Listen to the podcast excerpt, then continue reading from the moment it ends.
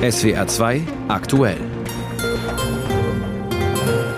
Mit Jenny Bayen. Guten Abend. Und das sind unsere Themen. Außenministerin Baerbock hat ihren Ukraine-Besuch aus Sicherheitsgründen abgebrochen. In Belarus laufen die umstrittenen Parlaments- und Kommunalwahlen. Und in Israel haben wieder Tausende gegen die Netanyahu-Regierung demonstriert. Das und mehr gibt es hier in der nächsten Viertelstunde. Gestern war der traurige Jahrestag. Zwei Jahre russischer Angriffskrieg auf die Ukraine.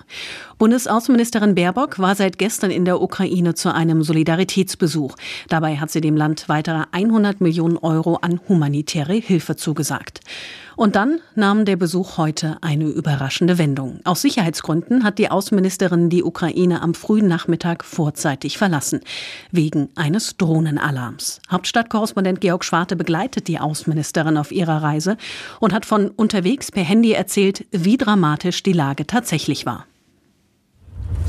Ja, wir waren gerade bei einem Besichtigungstermin einer Wasserentsalzungsanlage, die mit deutschen Fördergeldern da aufgebaut wird in Mikolaev. Äh, da wurden dann die Personenschützer der deutschen Außenministerin sehr hektisch. Es hieß alle sofort zurück in die gepanzerten Fahrzeuge. Man muss sich das vorstellen, das ist eine Kolonne aus zwölf gepanzerten äh, Fahrzeugen gewesen. Die Außenministerin wurde dann sehr schnell zu ihrem eskortiert. Wir alle mussten alles stehen und liegen lassen in unsere Fahrzeuge und die Kolonne fuhr dann mit hoher Geschwindigkeit von diesem Besichtigungsort äh, weg. Wir kriegten dann unterwegs äh, während der Fahrt äh, den Hinweis, dass eine russische Aufklärungsdrohne offenbar den Ort der Besichtigung ausgespäht hat und auch die Außenministerin offenbar dort ausgemacht hat, möglicherweise. Und äh, noch beunruhigender war dann der Hinweis, dass diese Aufklärungsdrohne der Kolonne dann anschließend folgte. Ähm, die Personenschützer haben dann wohl beschlossen, dass ein bewegtes Ziel äh, doch die bessere Option ist, als jetzt noch einen Schutzraum aufzusuchen. Wir sind dann mit hoher Geschwindigkeit aus Mykolaev äh, aus der Stadt gefahren. Es gab dann auch wenige Minuten danach einen Luftalarm. Das ist die Erfahrung in Mykolaiv. Wenn man eine russische Aufklärungsdrohne sichtet, dann kann man davon ausgehen, dass es wenige Minuten später möglicherweise dann tatsächlich einen Drohnenangriff oder auch einen Raketenangriff gibt. Und ob die Drohne wegen Außenministerin Baerbock da gewesen war, ist nicht ganz sicher, aber auch nicht ganz unwahrscheinlich, erklärt Korrespondent Georg Schwarte. Naja, es gab öfter schon Besuche in äh, Kiew von Ministern oder auch beispielsweise des UN-Generalsekretärs. Äh, und äh, die Russen wussten sehr gut und sehr wohl Bescheid, dass diejenigen dann gerade zu der Stelle und an dem Ort waren und hatten da dann auch beispielsweise beim Besuch von UN-Generalsekretär Guterres in Kiew einen Raketenangriff gestartet. Das sollte wohl der Hinweis sein, wir sehen euch, wir wissen, dass ihr da seid. Die deutsche ehemalige Verteidigungsministerin Lamprecht hatte Ähnliches erlebt einst. Also das ist keine Ausnahme, aber das ist natürlich beunruhigend, wenn man erfährt, dass eine russische Aufklärungsdrohne die Kolonne der deutschen Außenministerin offenbar verfolgt. Ähm, die Personenschützer und auch das Sicherheitspersonal hatte ausdrücklich offenbar aus diesem Grund auch auf die Autodächer von zwei ähm, Kolonnenfahrzeugen eine sehr große deutsche Fahne geklebt. Offenbar eben auch aus dem Grund, dass man aus der Luft erkennt, es handelt sich hier um einen Konvoi aus Deutschland. Es handelt sich nicht um einen ukrainischen Konvoi. Informationen waren das von unserem Korrespondenten Georg Schwarte und Sie haben es sicher an der Tonqualität gehört. Er ist gerade im Auto, in mehreren Autos zusammen mit dem Team rund um Bundesaußenministerin Baerbock auf dem Weg zurück aus der Ukraine.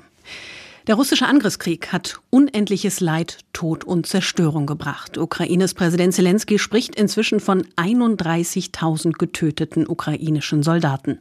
Und im Moment sieht es nicht so aus, dass der Krieg militärisch schnell beendet wird.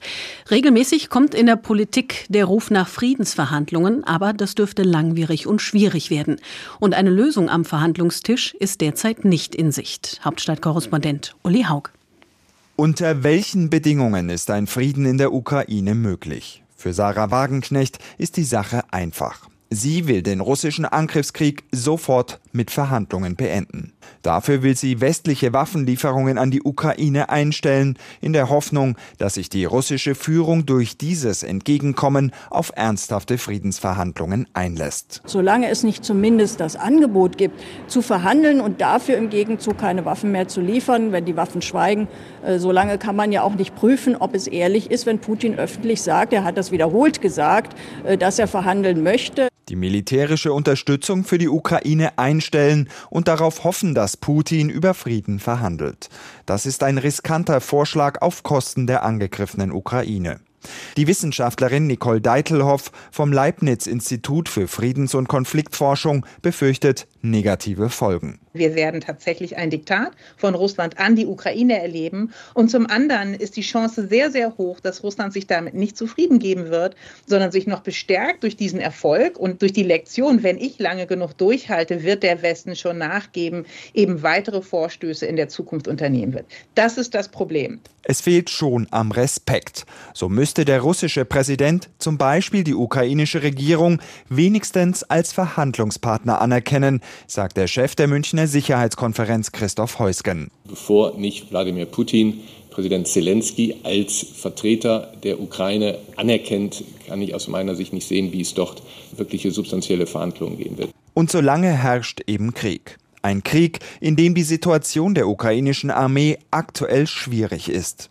Der Präsident der Bundesakademie für Sicherheitspolitik, Generalmajor Wolf-Jürgen Stahl. Mein Eindruck ist, dass es für die Ukraine zum Gewinnen zu wenig ist und zum Verlieren glücklicherweise zu viel. Aktuell ist weder für die Ukraine noch Russland ein Sieg auf dem Schlachtfeld in Sicht. Stabil ist die Lage auch nicht. Keine geeignete Grundlage für Friedensgespräche, sagt Nicole Deitelhoff. Die Friedensforscherin setzt deshalb notgedrungen auf schärfere Wirtschaftssanktionen für Russland und weitere Waffenlieferungen für die Ukraine. Ja, bedauerlicherweise muss ich tatsächlich sagen, ist das auch die politikwissenschaftliche Haltung dazu, weil wir verhindern müssen, dass die Ukraine verliert. Das ist ganz einfach. Ein schneller Frieden ist nicht in Sicht. Politik braucht aber Perspektiven und sollte Lösungen beispielsweise für die Ostukraine oder die Krim entwickeln. Es wird nicht im ersten Anlauf gelingen, vermutlich nicht mal im zweiten, sondern es wird ein sehr, sehr mühsamer Prozess, der von vielen Rückschlägen durchzogen sein wird. Ein mühsamer Prozess mit Rückschlägen. Der Krieg in der Ukraine ist noch lange nicht vorbei. Ein Bericht von Uli Haug. In Belarus laufen gerade die Kommunal- und Parlamentswahlen. Aber Machthaber und engster Putin-Verbündeter Lukaschenko denkt schon weiter. Er hat heute angekündigt, dass er nächstes Jahr bei der Präsidentschaftswahl wieder antreten wird, weil er sein Volk, Zitat, nicht im Stich lassen will. Und diese Präsidentschaftswahl wird wahrscheinlich genauso wenig frei und demokratisch ablaufen wie die heutigen Kommunal- und Parlamentswahlen. Damit auch ja nichts schief geht, durften Oppositionsparteien gar nicht erst antreten. Beobachter aus dem Ausland waren ebenfalls nicht erwünscht. Frank Eichmann berichtet. Der Machthaber von Belarus ist stolz darauf, für den heutigen Wahltag vom großen Nachbarn im Osten gelernt zu haben.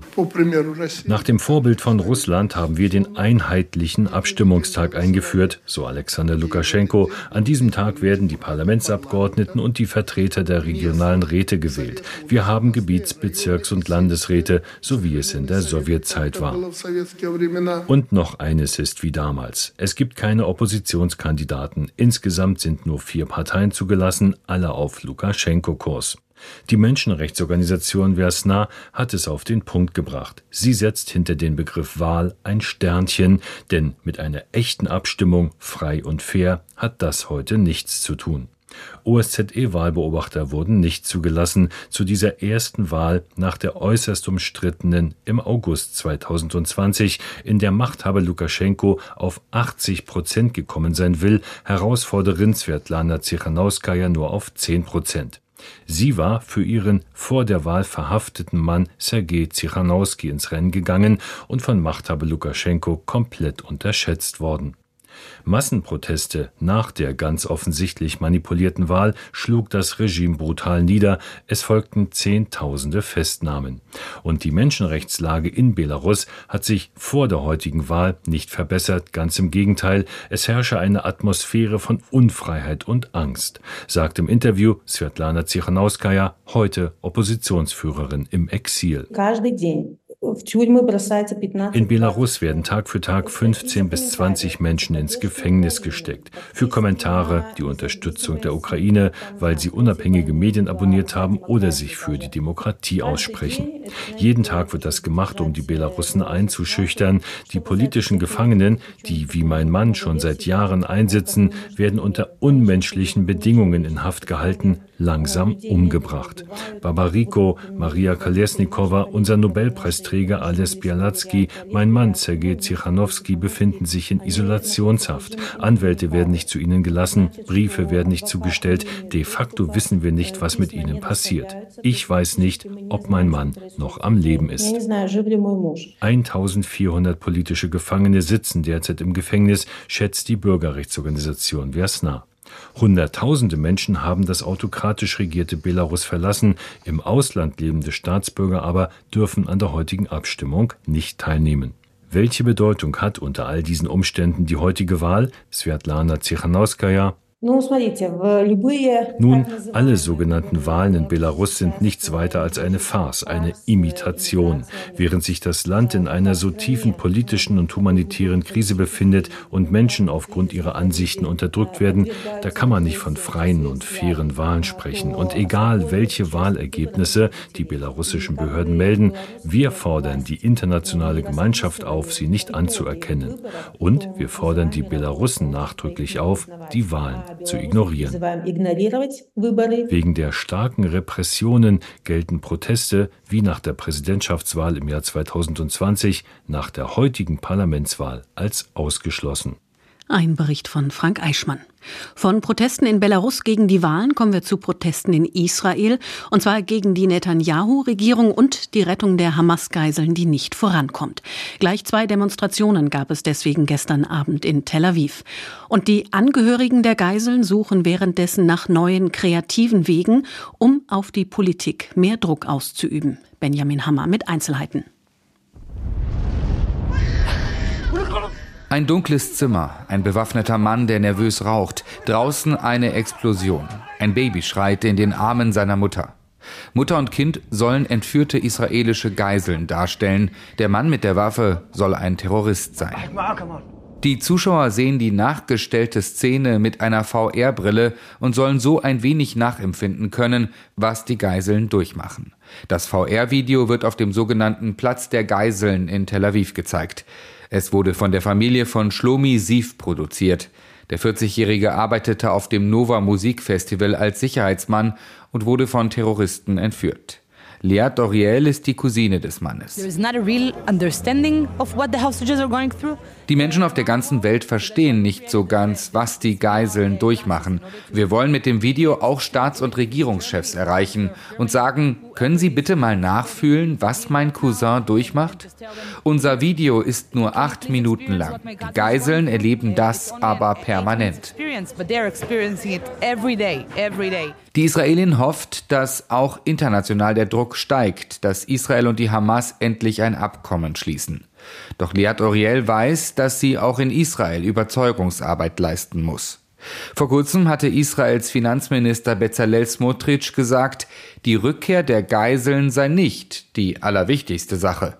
Der Premierminister verteidigte seine Linie in einer Erklärung. Nur eine Kombination aus militärischem Druck und entschlossenen Verhandlungen würden zu einer Freilassung der Geiseln und der Verwirklichung aller Kriegsziele führen. Netanyahu sieht sich wohl bestätigt, denn israelische Medien berichten, die Hamas habe bei ihren Forderungen für ein Abkommen bereits nachgegeben, was die Hamas jedoch zurückweist. Laut Medienberichten geht es um eine sechswöchige Waffenruhe und die Freilassung von etwa 40 israelischen Geiseln. Dafür müsste Israel palästinensische Häftlinge freilassen, was bei den rechtsextremen Ministern der Regierung auf Ablehnung stoßen könnte. Ich bin noch nicht überzeugt davon, dass Netanyahu einen Deal eingehen wird, sagte der Journalist Ben Kaspit im Fernsehkanal 12. Denn das könnte das Ende der Regierung bedeuten. Letztendlich befinden sich die Karten bei den Ministern Benkvir und Smotrich. Und wenn ihnen die Bedingungen nicht gefallen, wird sich Netanyahu zwischen den Geiseln und der Regierung entscheiden müssen. In Tel Aviv gab es am Samstagabend gleich zwei große Versammlungen. Vor dem Kunstmuseum wurde an die Lage der verbliebenen Geiseln erinnert. Vor dem Hauptquartier der Armee wurde es deutlich lauter. Hier forderten tausende Israelis Neuwahlen. Es war der wohl größte Protest dieser Art seit den Terroranschlägen des 7. Oktobers. Benjamin Hammer berichtete.